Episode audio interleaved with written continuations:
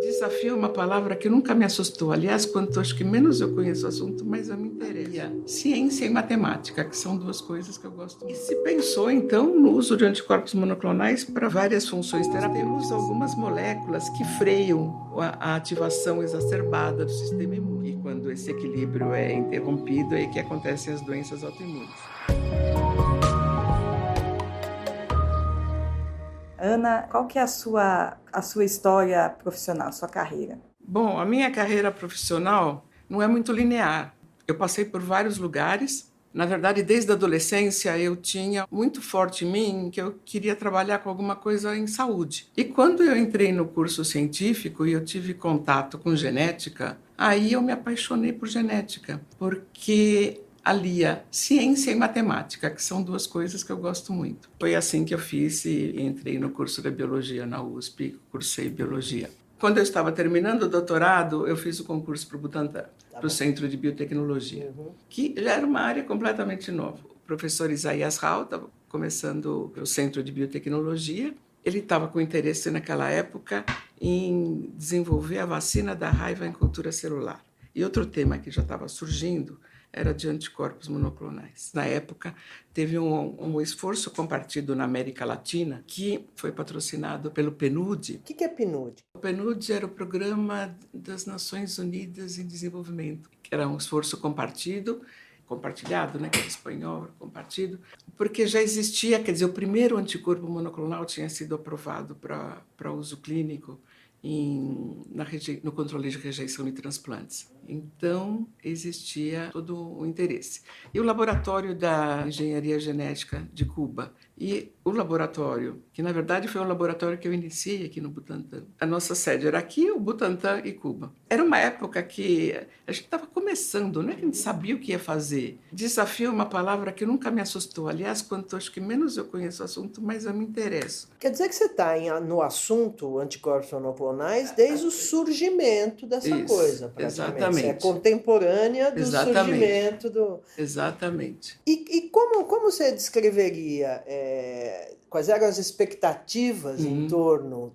dos anticorpos monoclonais, da ideia, etc., e o que monoclonal se tornou. Como é que é que você vê isso? Esse anticorpo, o, o anti-CD3, que foi o primeiro, ele era um anticorpo feito em camundongo, né, como uhum. os anticorpos eram feitos naquela época, desde a tecnologia que foi descrita em 75. E, bom, é, ele teve um sucesso no controle de rejeição de transplante, e isso abriu um, um leque no mundo todo para o uso de anticorpos monoclonais, porque os anticorpos são proteínas que elas têm um alvo específico. Esse é o grande interesse. Eles, eles funcionam mais ou menos como uma chave numa fechadura num, num contato específico. Por que, que é que um anticorpo monoclonal é, combate ou impede, evita, diminui a rejeição de um, de, de um transplante? Qual é o. Bom, é, no caso do anticorpo anti-CD3, como é, eu disse antes, cada anticorpo tem o seu alvo. E o alvo do anti-CD3 é uma molécula chamada CD3 que está presente na superfície dos linfócitos T, que é a célula responsável pela rejeição celular aguda do transplante. Então, quando eu bloqueio a ação dessa célula, eu, durante alguns dias, uh, eu faço com que ela deixe de reconhecer o estranho. Aí o vizinho passa a ser mais amigável, né?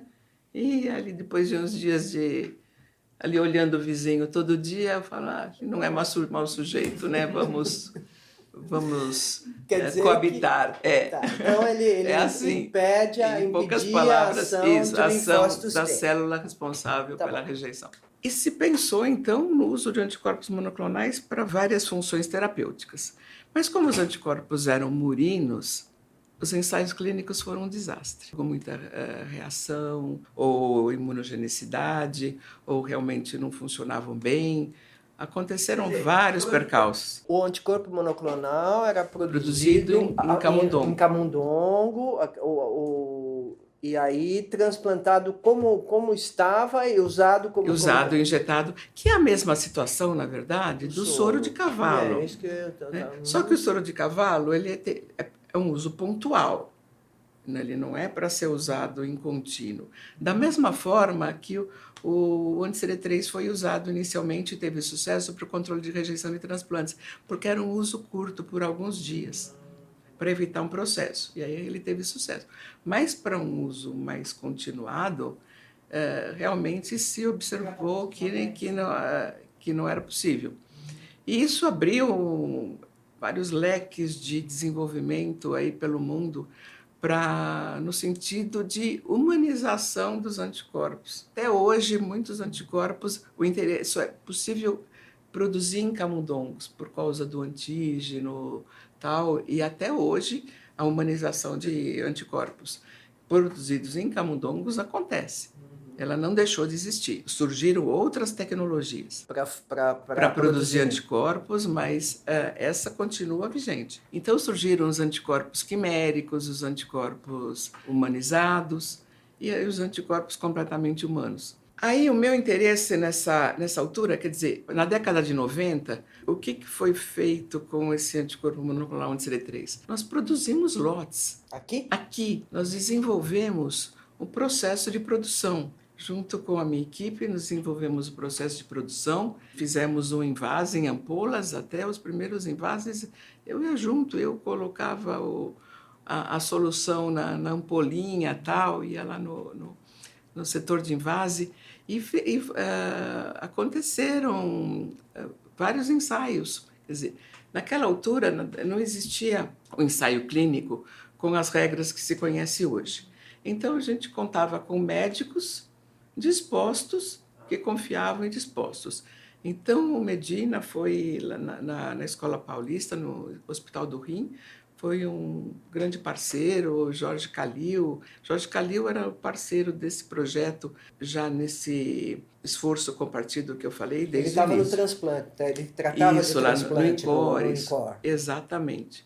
Médicos no INCOR, na Escola Paulista, na Santa Casa de, do Rio Grande do Sul, usaram os nosso, o nosso produto e tivemos bons resultados. Resultado comparável ao anticorpo que, que era importado. Mas é, não tinha patente? Bom, primeiro ainda não era comercial. Era uma altura em que essa história de patente estava começando aqui no Brasil. E é o desenvolvimento que vocês fizeram para obter esse anticorpo foi um desenvolvimento próprio? Próprio, ou era, próprio. Era igual, quer dizer, não, não, não, não, não tinha a menor ideia como é que como era fazia. feito. Eu vinha da pesquisa básica. Quando eu entrei no Centro de Biotecnologia, uma das primeiras coisas que eu ganhei foi um bioreator de fibras ocas, literalmente. Foi colocado na minha frente e eu não tinha mais pálida ideia do. Fazer com aquilo. Exatamente. Aí comecei a estudar. Uhum. E que isso faz, como é que, que acontece e tal, e comecei a estudar o assunto. E trabalhamos com bioreatores, dois tipos diferentes e purificamos, envasamos e foi usado em paciente. Nós chegamos no, no, final desse processo. Então a gente tinha interesse em registrar o produto. E aí o tempo foi passando e eu continuava eh, esse interesse nesse anticorpo. Quando o Sérgio Nishioka estava na Anvisa, eu fui conversar com ele para ver o que, que a gente podia fazer para registrar, como que a gente podia resgatar os dados de ensaio clínico. Aí ele me sugeriu que a gente fizesse um relatório. A gente ainda precisaria realizar um ensaio clínico uh, formal, conforme as regras então vigentes, mas que esses dados anteriores poderiam ser utilizados no relatório. E aí eu fui atrás desses dados, faziam 10 anos que esses pacientes tinham sido tratados. Uhum.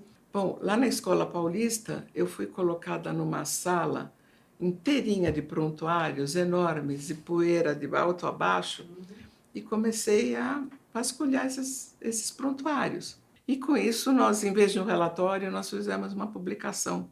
Ah, então, científica, com o interesse em levar para frente esse produto. Acontece que também, nessa época, existia todo o interesse na humanização dos anticorpos.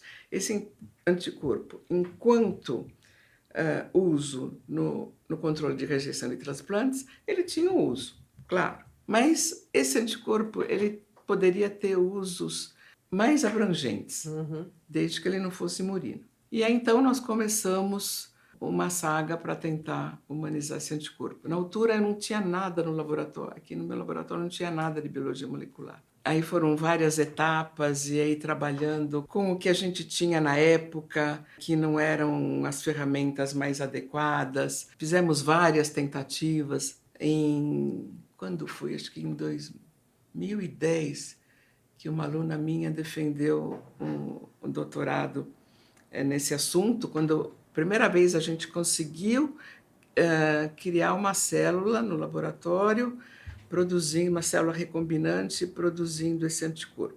Mas essas nós trabalhamos com todos os elementos uh, feitos domésticos, né? E sem muito aparato tecnológico. E foi o suficiente para ela fazer os ensaios para a tese, mas claro que não se, não se mostrou nem produtiva, nem, uh, nem estável. Mas esse, esse a célula, né? A célula. Mas esse desenvolvimento foi importante porque essa minha aluna antes de terminar o doutorado ela foi convidada para trabalhar numa empresa porque não era, era a única pessoa que estava trabalhando com isso dessa forma. Aí aconteceu também que eu tive o, um convite para trabalhar com a empresa que se chama Recepta. Fernando Pérez, que era Naquela altura, em 2005, ele ainda era diretor científico da FAPESP. Um dia ele me telefonou e ele então estava começando junto com o Instituto Ludwig esse esse projeto da, da criação dessa empresa aqui no Brasil, dedicada a anticorpos monoclonais para câncer. E ele me disse que as pessoas todas, porque ele perguntava quem ele poderia chamar aqui no, no Brasil, todos chegavam no meu nome. Aí eu vi que eu tinha três períodos de três licenças prêmio aqui no Butantan. E aí então eu fiquei, fiquei nove meses trabalhando com eles e ao mesmo tempo à noite, em fim de semana, às vezes vindo aqui porque o laboratório continuava aqui, porque eu tinha aluno.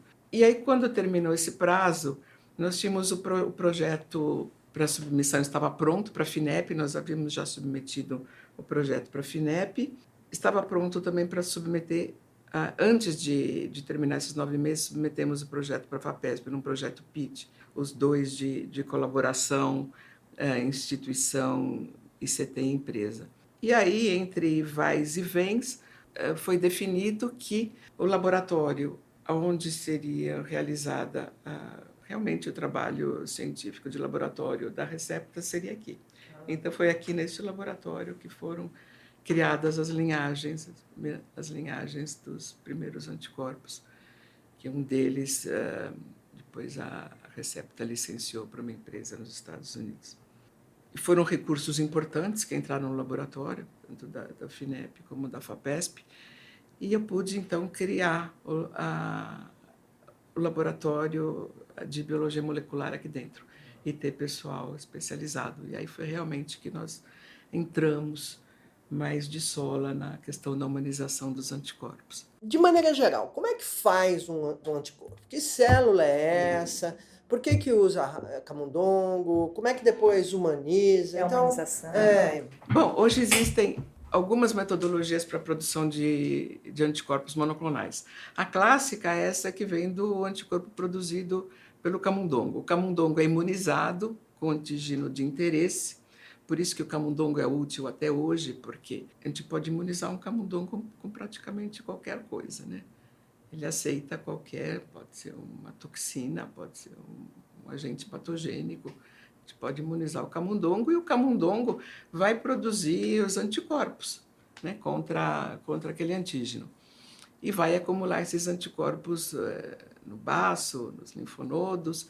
E quando eh, esse, então, esse camundongo está pronto, eh, produzindo esses anticorpos, nós retiramos esse órgão, então, do, do camundongo e fundimos essa célula no laboratório com uma célula de mieloma porque as células que produzem anticorpos elas não, não, não são é, passíveis de serem é, cultivadas.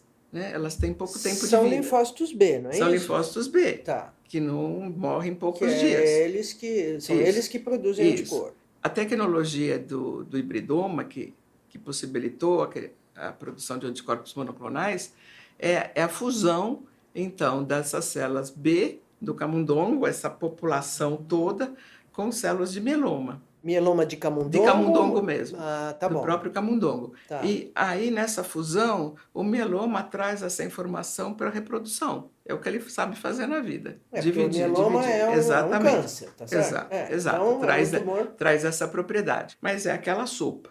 E aí tem todo um trabalho no laboratório de identificar Uhum. né, o, qual é, de clonagem, separar então essas células B, esses, os hibridomas, na, na, na verdade, as células híbridas, uma a uma, em pocinhos, e saber o que cada uma está fazendo.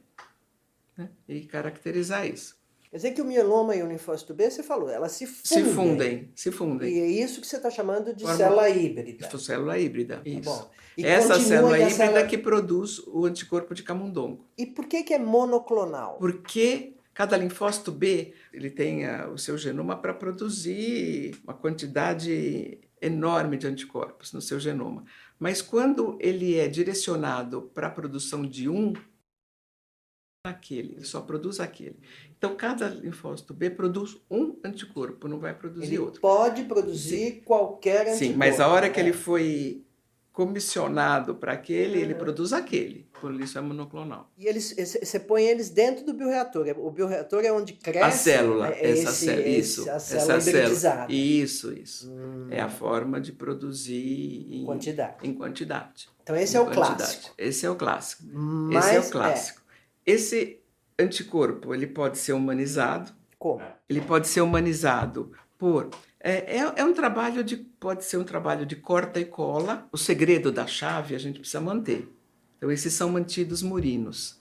Agora todo o restante da molécula eu posso substituir por anticorpos de origem humana. Então eu faço uma molécula, crio um gene que vai pode produzir uma molécula de anticorpo humanizado. Que quer dizer que a, a vem do murino a parte específica, Parte que, específica. Vai, que vai Que vai se se ligar num antígeno. determinado antígeno. Isso. A parte humana pode representar 90, 95%. E isso melhora a. Totalmente. Muitos anticorpos que estão na clínica são humanizados. Agora, uma outra forma de produzir anticorpos humanos que estamos fazendo aqui no laboratório também é a partir de linfócitos B do sangue de pessoas, aí no sangue de pessoas vacinadas, né? que a gente pode. E no caso, esses são os anticorpos que a gente tem, os antitetânicos. As pessoas que são vacinadas, elas produzem os anticorpos policlonais, né? os anticorpos contra aquele antígeno e todos os anticorpos que a pessoa tem.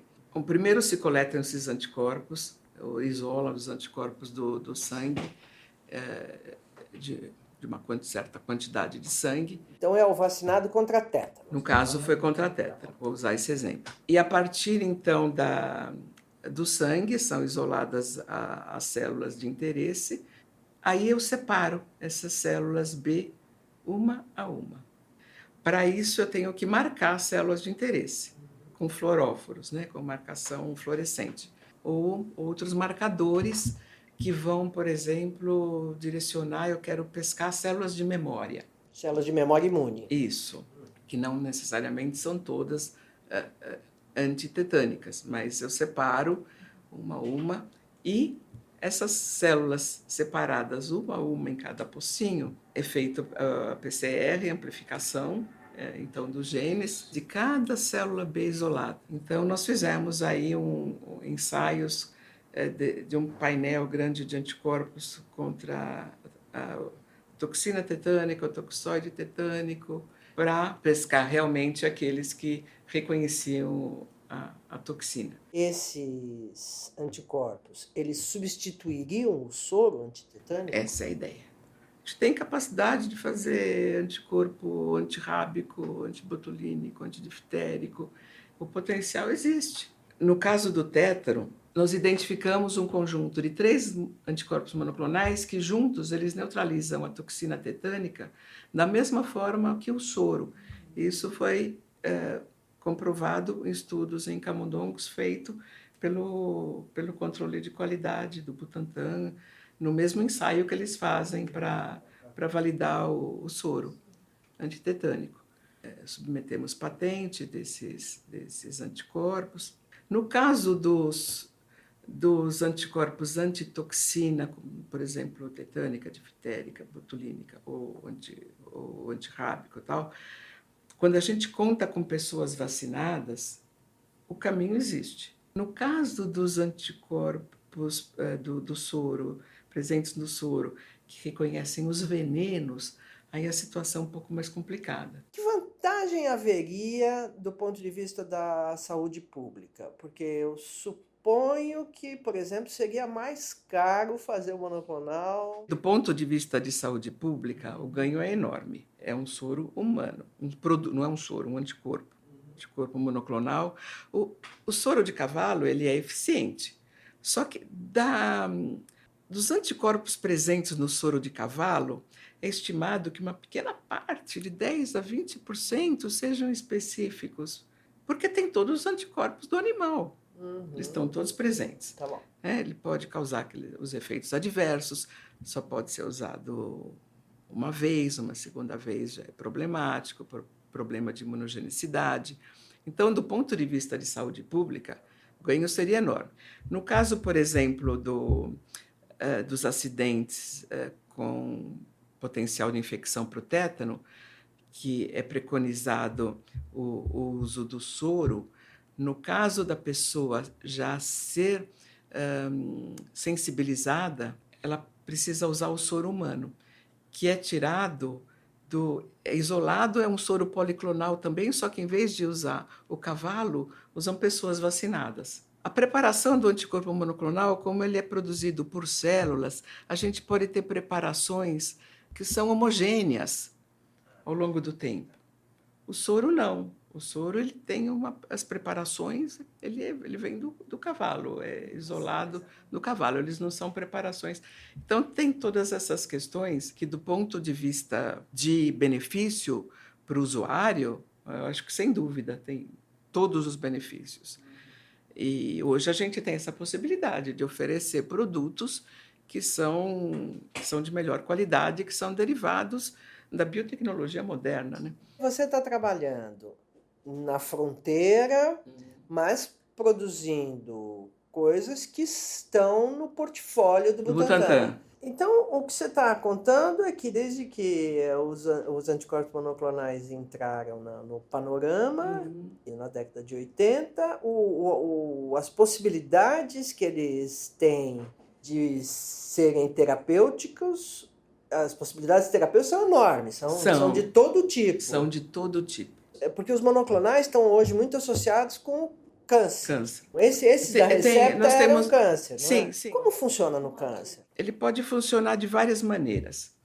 Se ele reconhecer um, vamos chamar de antígeno, um marcador tumoral que seja relacionado com o crescimento da célula, se o, se o anticorpo é dirigido a, a um marcador que tem relação com a, com a ativação direta da célula tumoral, ele pode agir diretamente ele pode agir recrutando o sistema imune através de, eh, de células uh, citotóxicas, as natural killers. Aí ele faz um, uma ponte, porque o anticorpo ele tem uma parte que reconhece o alvo e tem a outra parte, que é o, o, o pé do Y, que reconhece um receptor nas células.